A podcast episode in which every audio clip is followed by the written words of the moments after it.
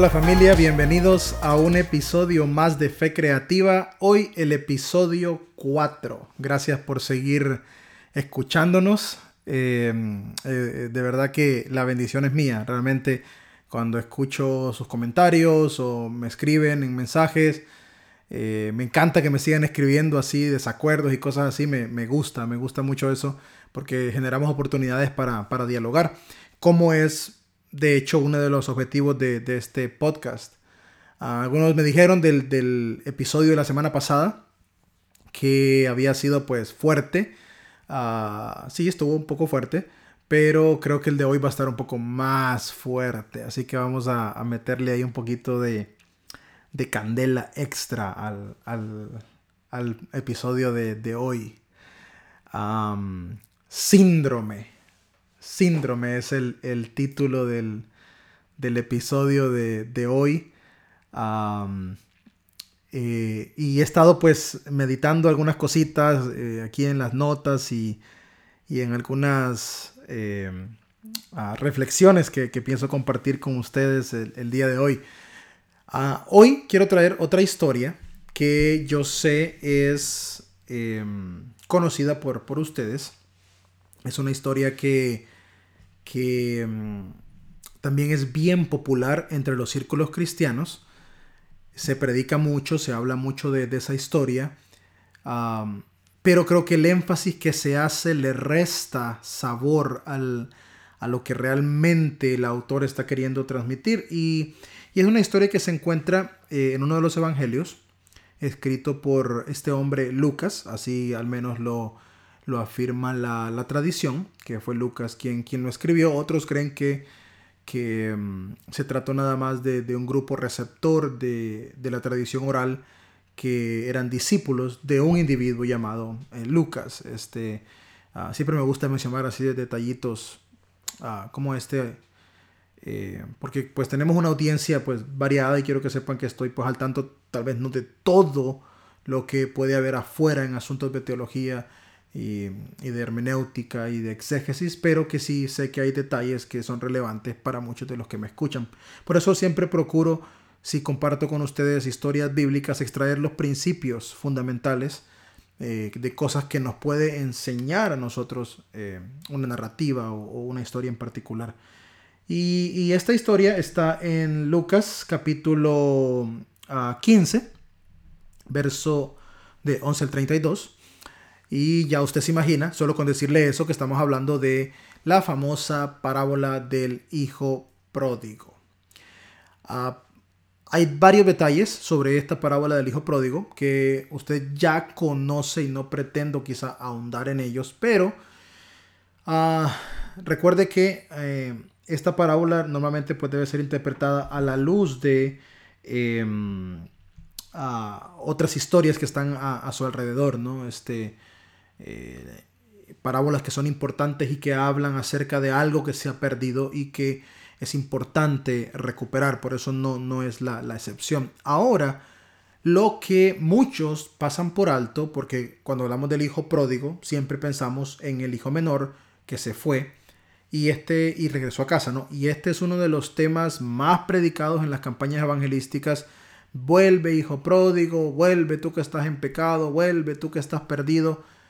Pero eso es perder más de la mitad de la historia de lo que realmente Jesús quiso decir. Y eso es lo que quiero que analicemos hoy, que, podamos pues transmitir, comunicar eh, eh, esta, esta, esencia de, la historia. primero que nada piensen en esto, no es un padre, Jesús, Jesús se está dirigiendo a una audiencia particular y recuerde, siempre antes de interpretar o estudiar cualquier texto, necesitamos preguntarnos quién era la audiencia original, porque eso nos va a dar mucho del contexto y del contexto que una historia o una narrativa puede tener. De esa manera nosotros podemos entender mejor, intentar comprender cómo los receptores originales recibieron este mensaje y luego pues qué aplicaciones extendidas hay para mí en, esta historia o en cualquier otra historia que estemos interpretando o analizando. Entonces, partiendo de eso, es importante entender que Jesús tiene una audiencia específica. Por lo tanto, la historia que conocemos como ah, el hijo pródigo quizá no tenga el mejor encabezado y quizá no sea el mejor nombre. quizá un nombre que podríamos darle sería la parábola de los dos hijos perdidos.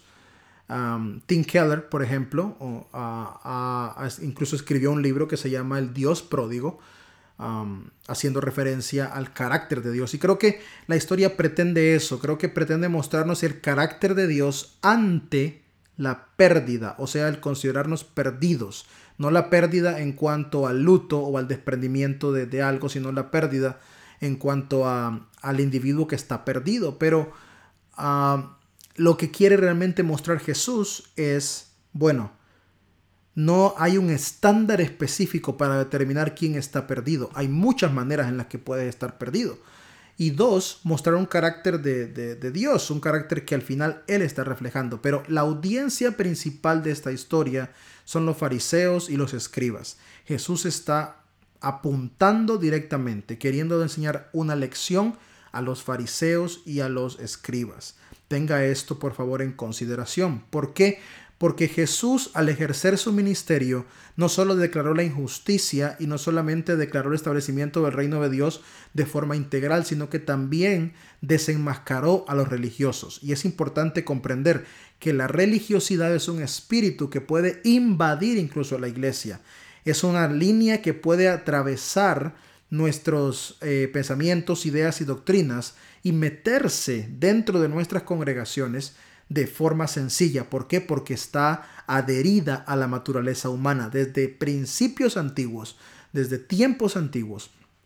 Los, la religiosidad caracteriza al ser humano, buscando siempre establecer reglas que determinen ah, si Dios puede ser agradado o no por ellas, intentando realizar acciones concretas que determinen o busquen el favor de Dios. Y Jesús redefine completamente esto. Como lo decíamos la semana pasada, eh, Jesús reinterpreta por completo la ley y por lo tanto al reinterpretar la ley, su interpretación contradice la tradicional que reinaba por parte de los fariseos, los escribas, saduceos y otras sectas eh, más pequeñas que existían en el judaísmo en aquel tiempo. Entonces, es importante entender esto. Si yo comprendo que la audiencia de esta historia son los fariseos y saduceos, puedo entender a cabalidad o al menos en su ah, o mayor en su mayoría, pues la, historia. Entonces, es la historia que Jesús les dice, bueno, después de que critican, ah, miren con quién está comiendo este hombre,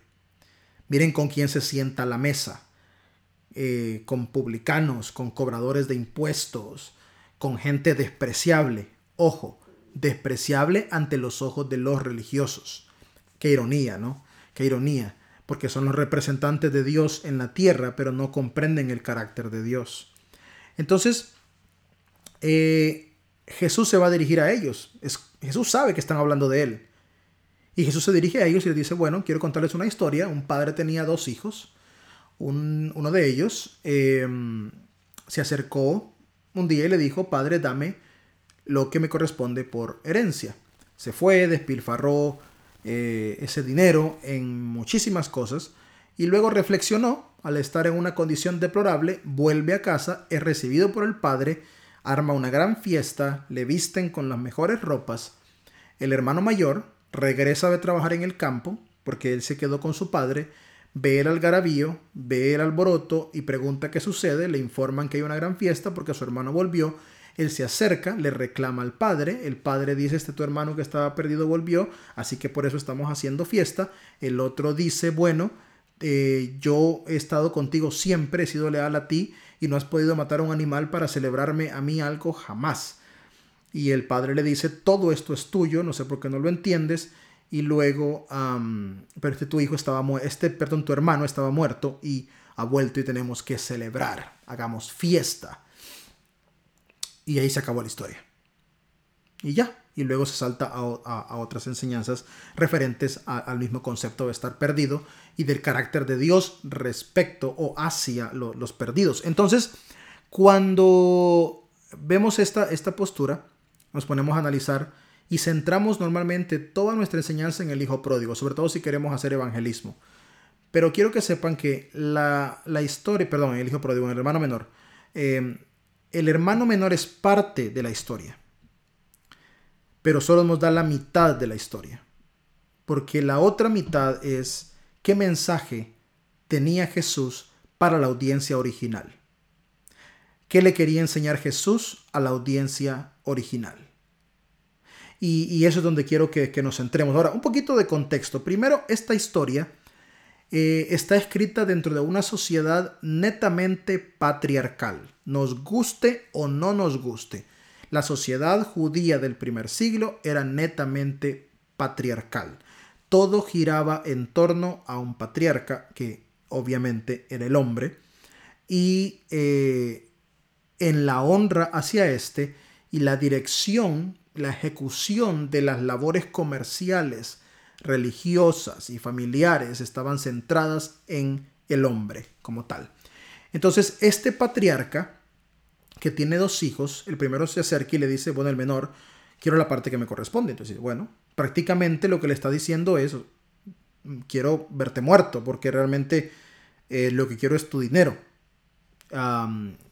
y la herencia se daba hasta que el patriarca moría era deshonroso. Lo primero que es interesante en esta historia es que existían diferentes reglas culturales, sociales, que, circulaban en cuanto a casos específicos, como este, por ejemplo. Si un hijo aparecía pidiéndole a su padre eh, sus ganancias antes de que éste muriera, eh, estaba sujeto a un castigo, porque era extremadamente deshonroso y el castigo podría involucrar incluso hasta eh, que le quitaran su herencia por completo, adicionalmente a, ser considerado como un esclavo eh, en algunas oportunidades. O sea, era deshonroso. O sea que en primera, este va, le pide a su padre eso, la reacción del padre tuvo que haber sido, mm, lo siento, vas castigado, me has deshonrado y va a tener vergüenza pública ante la sociedad, ante la comunidad. Pero el padre no lo hace, el padre lo que hace es repartir esos bienes. Ahora, entendamos la repartición de bienes desde el tiempo del Antiguo Testamento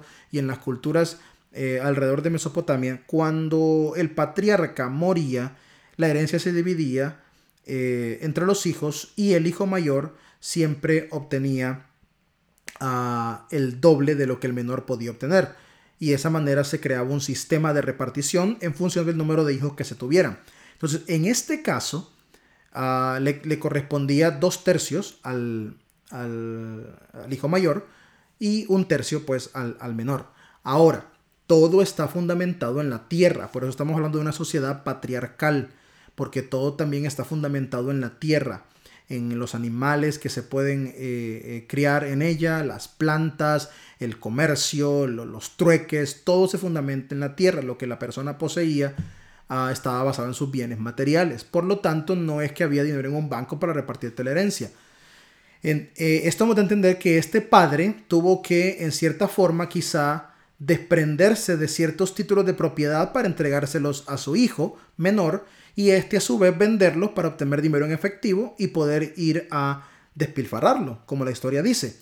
O que el padre tuvo que desprenderse de estos títulos, eh, valores y venderlos y luego dar el cash o el efectivo a, su hijo, ¿no? Eh, cualquiera de estas posibilidades es, considerable, pero ah, ambas pues son, implican un esfuerzo y, deshonra, pues. Entonces, se va. Ah, no tenemos indicio, aunque la repartición ya está hecha, obviamente, de que se le haya entregado las otros dos tercios al, hijo mayor. Pero si así fuera, eh, en efecto, eh, el hijo mayor Ah, se queda con ellas y mantiene las tierras para continuar el legado patriarcal. Y como un buen gesto, que esto obviamente no, lo dice el texto, pero el, el, contexto cultural lo indica, pues permite que su padre siga ahí siendo el jefe de familia hasta el día de su muerte. Lo más probable es que la repartición ya está hecha, todo lo que quedó es tuyo, hijo, pero debes esperar que muera para poder poseerlo y que el hijo, pues obviamente el hermano mayor, había aceptado eso. Son suposiciones en base a los factores culturales, pero es bueno que sepamos estos contextos. Entonces, el hijo menor se va, despilfarra, está con los cerdos, come con los cerdos, eh, reflexiona y dice, bueno, voy a ir a la casa de mi padre que me trate como un jornalero. ¿Por qué? Porque el jornalero tenía donde vivir, tenía casitas donde vivir dentro de los campos del patriarca. Así que no iba a estar en la casa grande, No iba a tener los beneficios de la casa grande, pero al menos iba a tener un techo donde vivir.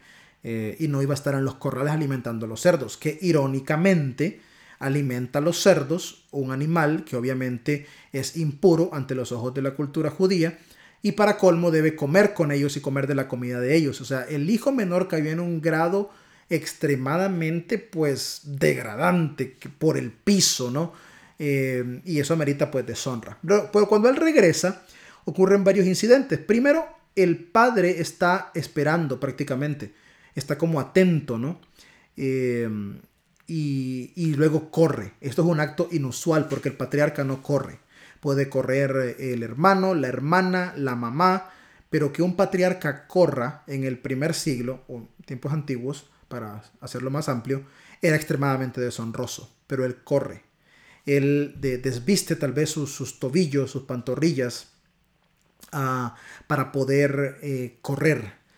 Y, eso es un acto ya deshonroso, ¿no? Eh, inaceptable que un patriarca hiciera eso. O sea, el patriarca no, jamás haría eso. La otra cosa es que eh, cuando el hijo menor regresa, o cuando un hijo regresaba, en estos casos, después si se arrepentía, en efecto, número uno, como jornalero o esclavo, no iba a volver a la casa hasta que no mostrara un acto retributivo. Tenía que demostrar que su arrepentimiento era genuino. Y número dos, la acción del patriarca siempre era darle la espalda. Mi hijo vuelve, le doy la espalda y de espaldas le hablo y le indico eh, en qué lugar ah, será asignado, pero ni siquiera lo recibo dentro de la casa. Este padre hace todo lo contrario. Se lanza corriendo, le da un abrazo, lo mete a la casa, lo viste, no le pregunta nada. No le pregunta, no lo cuestiona, no, no le dice eh, qué pasó, le dice te estaba esperando. Bienvenido, vamos a hacer una fiesta y se arma la gran fiesta. el hermano mayor aparece cuestionando, usted lo sabe. En efecto, él dice que está pasando, no me avisaron, no entiendo qué es esto. Le reclama a su padre con un acto deshonroso. Porque el texto dice que se acercó y le dijo, este tu hijo. No le dijo padre, para empezar. No se dirigió respetuosamente a él, sino que bruscamente le dice, este tu hijo, y ni siquiera lo reconoce como hermano. Dos, no le preocupa la condición en la que volvió, solamente le preocupa que despilfarró el dinero. Y luego le preocupa que a él no lo han honrado con dinero. Note por favor dónde está el corazón del hermano mayor. Esta historia es una historia de corazones. El corazón del hijo menor, eh, ambicioso, eh, tal vez no mayor de 18 años por el contexto cultural, eh, quería probar, quería experimentar y se fue. Aventurero, sin pensar, sin reflexionar, simplemente queriendo vivir los placeres de la vida. Ese es el carácter que refleja, típico de nuestra sociedad hoy también. El hermano mayor, un corazón centrado en las acciones, en los bienes, en, el dinero, un corazón centrado en, en lo visible y en recibir honra. Ojo con esto, en recibir honra, lo cual denota mucha soberbia y orgullo quizá. Ambos hijos están perdidos completamente pero en esferas distintas.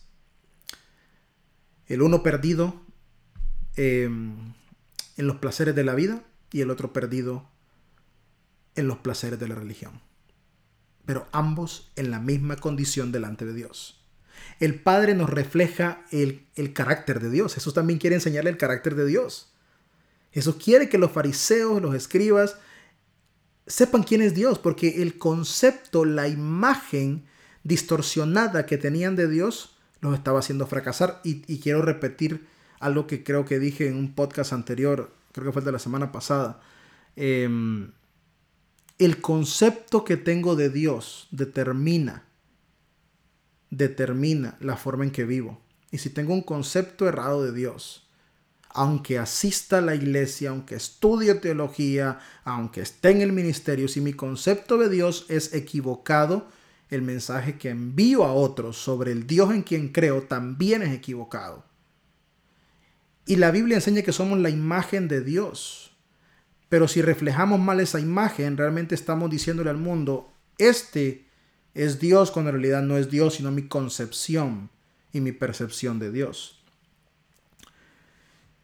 En fin, ¿qué nos, nos muestra o qué aprendemos de esta historia con todos estos detalles que le acabo de, de mencionar?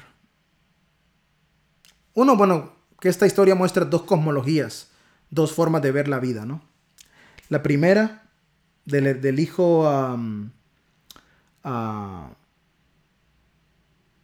el hijo mayor, viviendo bajo el régimen prácticamente de obedezco a mi tradición antes que a mí. Mi tradición es más importante que mi descubrimiento, mi tradición es más importante. ¿Por qué? Porque él quería seguir las reglas. Yo te he servido, yo he hecho esto, yo he hecho lo otro, yo vengo de acá, yo estoy acá. Y luego el, hermano menor cambia como como el panorama y dice, me obedezco a mí antes que a mi tradición. O sea, me priorizo yo antes que mi tradición. Son dos cosmologías que existían en el primer siglo y no eran nuevas para la audiencia. Pero Jesús va a reescribir todo y va a mostrar una tercera forma de ver e interpretar la vida. Sobre todo, una forma distinta de interpretar el concepto de que alguien está perdido. Porque el fariseo pensaba que el perdido era todo aquel que no estaba en su círculo. Hmm. Interesante muy común a veces, ¿no? Se te hace conocida esta idea. Todos están eh, mal, pero yo estoy ah, bien. Todos están mal, pero yo estoy bien. Yo tengo la verdad, pero los demás no la tienen. Hmm. Ah, de verdad que ah, esto lleva mucho a, reflexionar. Entonces, para colmo, lo único que le importa al hermano mayor es, ah, este gasta tu dinero. No le interesa nada más. Le reclama por eso. Le reclama porque él no recibe, sin darse cuenta que ya lo tenía, y porque el otro ah, perdió ah, toda su parte. Ahora, ¿qué, aprendemos de, esto? muchísimas lecciones. Lo primero es cuestionate. Cuestiónate. ¿Qué carácter o corazón reflejas? el del hermano menor. Ah, yo soy espiritual, pero no creo en las iglesias, pero creo en Dios. Te pones a ti mismo por encima de cualquier tradición. O, o yo, yo, el hermano mayor, no conozco la, la iglesia verdadera y mi congregación es la sana doctrina y, y soy un cristiano fiel a la Biblia y sigo los principios de la Biblia y por encima de cualquier cosa obedezco a la Biblia. Y elevamos la Biblia a un nivel divino, como que fuese el cuarto elemento de la Trinidad, ¿no? Ah, qué ironía, qué ironía, eh, porque es no, entender realmente la, inspiración y no entender realmente lo que el Señor está queriendo decirnos. Y, y aquí en esta historia hay un gran reflejo de la realidad que vivimos como iglesia en América Latina. En todas partes, pero sé que muchos me escuchan en América Latina. Y es que Nuestras iglesias tristemente están llenas de hermanos mayores. Llenas de hermanos mayores, constantemente haciendo juicio, constantemente poniendo la tradición por encima del carácter de Dios, constantemente rechazando al que quiere volver, al que tiene intenciones de, de recapacitar, de, arrepentirse, exigiendo, demandando todo el tiempo. Hermanos mayores que, toman el lugar que no les corresponde. Y sí, nuestras iglesias están llenas de eso, todo el tiempo apuntando con el dedo. Hasta hemos creado una idea de que, ah, no, pero yo puedo juzgar porque es que en la Biblia hay dos tipos de juicio. Uno, que no hay que juzgar a la persona en sí, pero otro hay que juzgar declarando lo malo. Mm, sí y no, porque escúchame lo que te voy a decir. Aún lo malo, para ciertas personas, está asociado al contexto donde se mueven. Por ejemplo, alguien me dijo un día a mí, que es malo y es pecado que una mujer se ponga pantalón en la iglesia. Y alguien dijo que no, que no es malo. ¿Quién tiene la razón? Te pongo este ejemplo, así sencillo y, y escueto, como algunos lo, lo denominan, Porque en realidad tenemos que entender que el juicio es una valoración que habla de mí y no de la otra persona. A Jesús lo llamaron glotón, lo llamaron borracho, lo, llamaron corrupto. Lo juzgaron porque hacía cosas que ante los ojos de los religiosos eran malas. Entonces yo tengo que entender qué es realmente el mal que yo debo juzgar. Porque cuando yo establezco una valoración, por eso es que cuando hablamos de, la Navidad en el primer podcast, ah, es pecado celebrar Navidad, ah, es pecado, todo es pecado para algunos. Todo es malo y cuando ofreces una perspectiva diferente, ¡pum!, la gente se te cierra. Y lo que hacen es, en vez de escuchar para aprender, escuchan para defender. Entonces, un podcast como este, la gente, algunos ya van a estar anotando y viendo qué critican y qué envían. Y está bien, mándenlo, díganlo. Pero seamos abiertos al diálogo y a la posibilidad de que podemos estar equivocados. Podemos estar equivocados. Puede que lleves años en la iglesia y puedes estar equivocado en tu interpretación de la escritura, en la forma en que ves las cosas. Y no puedes seguir forzando porque al final se nota como el hermano mayor. Porque estaban perdidos los dos. El uno porque no sabía el sentido de su vida.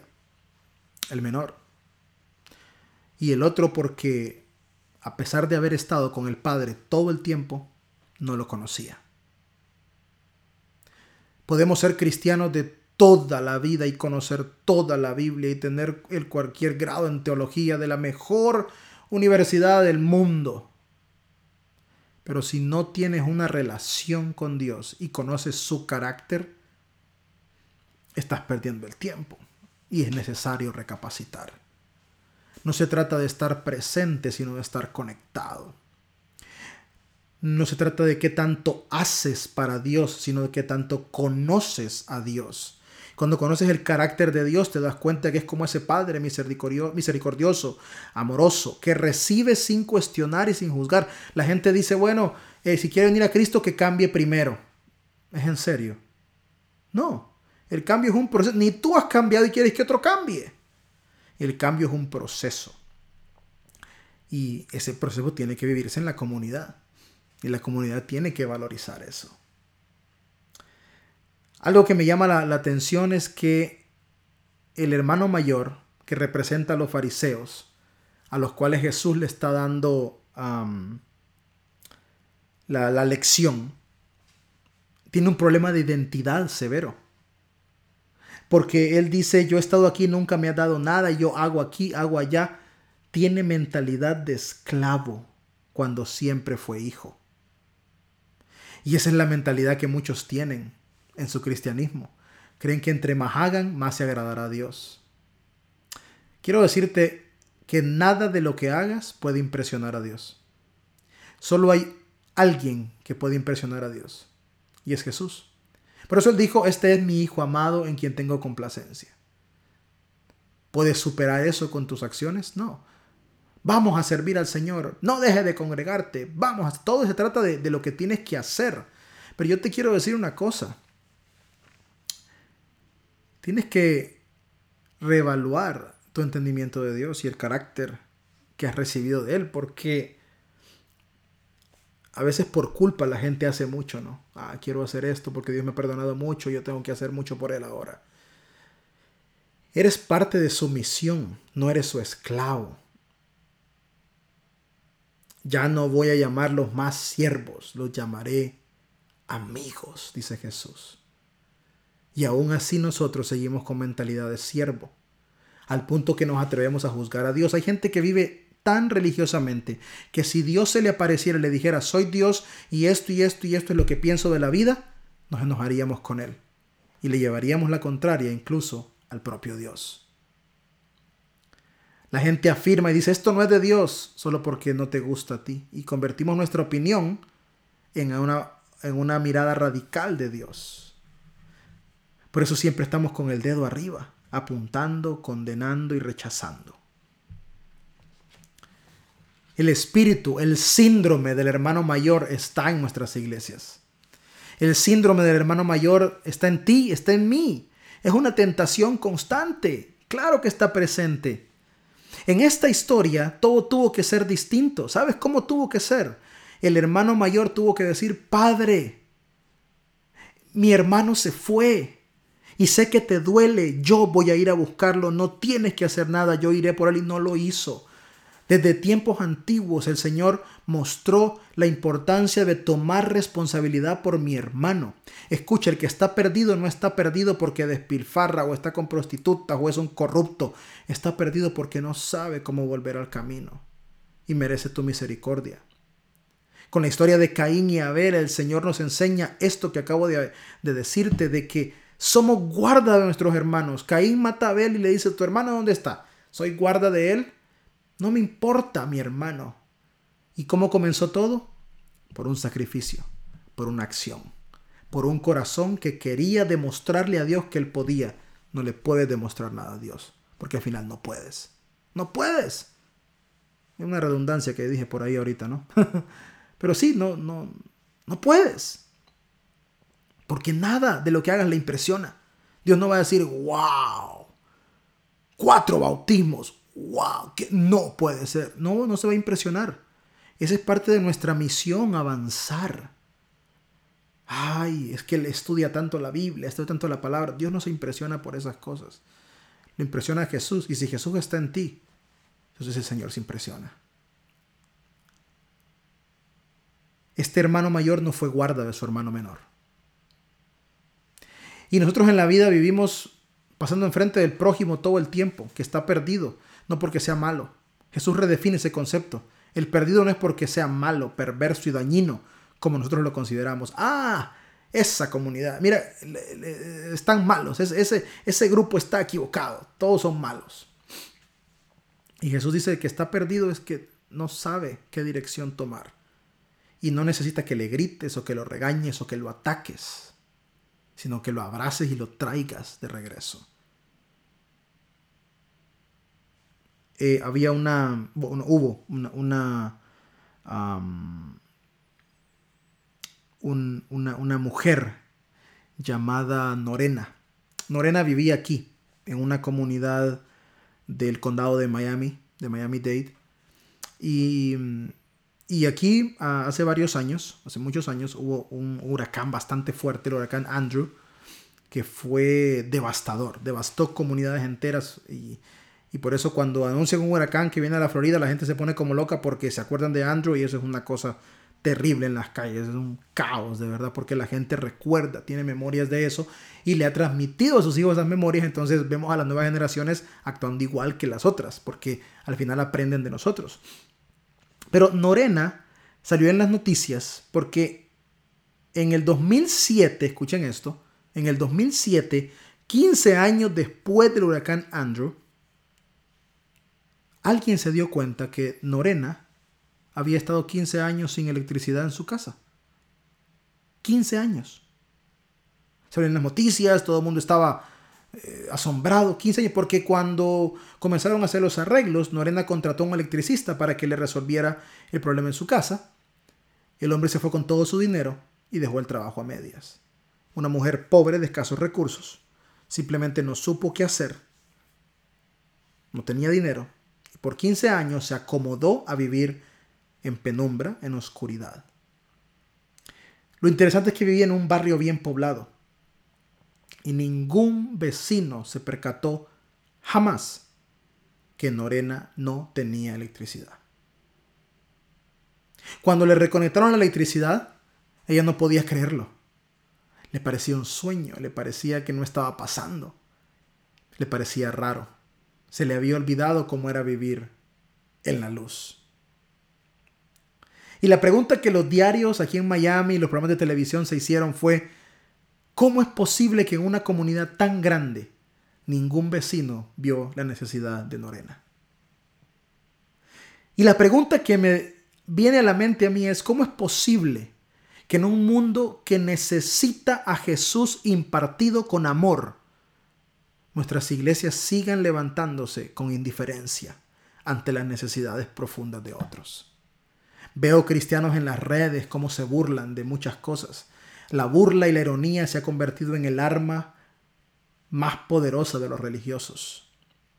Hacen burla y chiste de los homosexuales.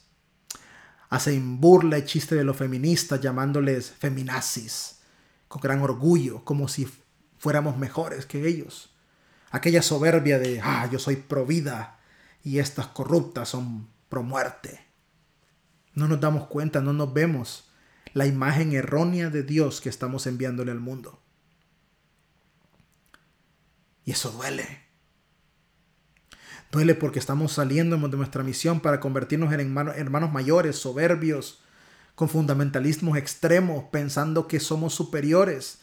Nuestro corazón podrá decir en nuestra boca, no, no soy superior. Por supuesto que no. Pero ya viste el mensaje que estás mandando. Ya viste el mensaje que estás mandando. Hay un síndrome. El hermano mayor solo ve lo malo. Una vez un anciano de la iglesia me enseñó un principio bien bueno me, dijo hace muchos años este hermano, cada quien ve las cosas de acuerdo a su condición. Y eso debe llevarnos a examinarnos, a hacer una crítica. Cuando nosotros nos centramos en el pecado de la gente, cuando nos centramos en el pecado de la gente, somos incapaces de ver la belleza en ellos. Y esa es una de las premisas, por ejemplo, que um, N.T. Wright hace cuando habla de, este, de esta historia. Dice, la gente está cargada de belleza, pero nosotros somos incapaces de verla. Nuestra ceguera es tan grande que solo podemos identificar su pecado. Pero hay una cosa todavía más profunda y poderosa en esto, hermanos, amigos. Mira, cuando yo apunto al pecado de otro, sin darme cuenta, revelo el mío. Oh, este tu hijo, ni siquiera lo llamó hermano. Este tu hijo se despilfarró todo lo que tenía y yo soy tan bueno, tan super hijo, tan maravilloso. Y Jesús dice, no, realmente no eras tan bueno, porque no cumpliste tu deber te jactaste de poseer la verdad que te olvidaste de lo más básico. ¿Cuánto tiempo hemos estado viviendo oprimidos con esta idea del hermano mayor? Un síndrome que crece y crece constantemente, que mantiene dividida a la iglesia. Todos los días se dividen las iglesias por estupideces Sí, acabo de decir estupideces en este podcast. Se dividen todo el tiempo en los foros de predicación, en los grupos de Facebook, se pelean, se atacan, se tildan de todo. La mofa, la burla, el bullying se ha convertido en la regla de aquellos que detrás de un púlpito afirman tener la verdad. Atacamos a todo mundo que no pertenece a mi iglesia, mi denominación, mi grupo y todos están mal menos yo. El, el síndrome del hermano mayor, que cree que él está bien, cuando en realidad no se da cuenta que no conoce a su padre. Al final no sabemos cómo terminó la historia, aunque probablemente sí. Probablemente sabemos que el hermano mayor mató a su padre. ¿Cómo? ¿El hermano mayor mató a su padre? Sí. El mensaje era para los fariseos. Y al final no lo recibieron, sino que terminaron matando a Jesús. Nuestra ceguera puede llevarnos, nuestra religiosidad puede llevarnos a perdernos por completo del plan divino. Incluso matar a Dios mismo.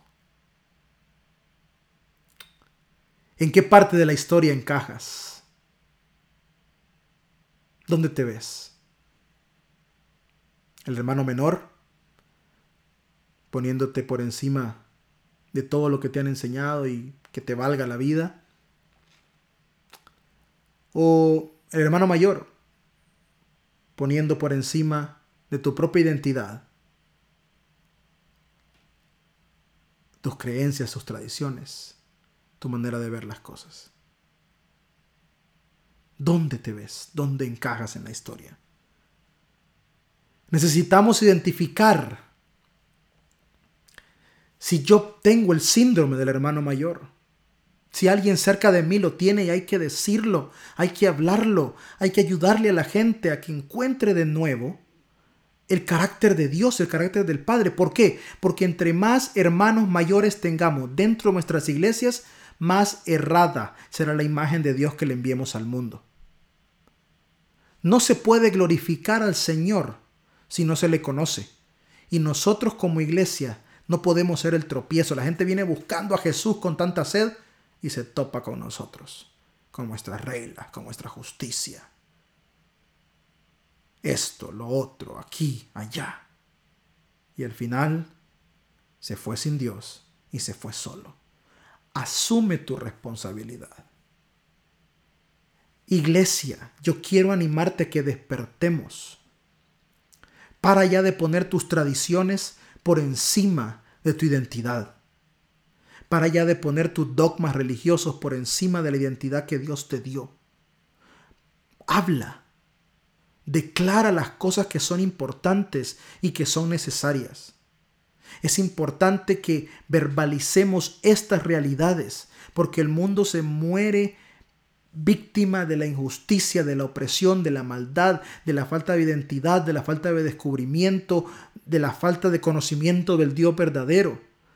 Y yo, en vez de correr hacia ese mundo y traer de vuelta a mi hermano que se perdió cargándolo en los brazos, no importa cómo viene, no importa lo que hizo, yo lo cargo y lo traigo de vuelta al Padre y lo siento a la mesa en un gran banquete donde juntos, a pesar de nuestras diferencias y nuestros pecados distintos, celebramos. Me hago indiferente, sirviendo a Dios como un santurrón, como te lo dije la semana pasada, en los campos, sirviendo a Dios por allá, indiferente a lo que pasa con mi hermano menor. ¿Quién es tu prójimo? Le pregunté una vez a un predicador. Y él dijo, pues tu próximo, es el que está cerca de ti.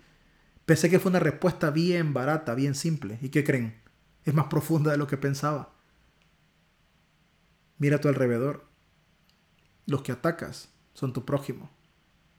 Hay que abrazarlos, hay que traerlos, hay que estar ahí para ellos.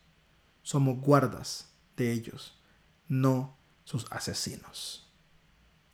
Gracias, espero que, este podcast, este episodio te haya ayudado eh, eh, a pensar, a reflexionar. Los veo la próxima semana. Bueno, los espero aquí la próxima semana para un nuevo episodio de Fe Creativa. Este es su servidor, Carlos Carvajal. Les manda un fuerte abrazo y les desea un bendecido fin de semana.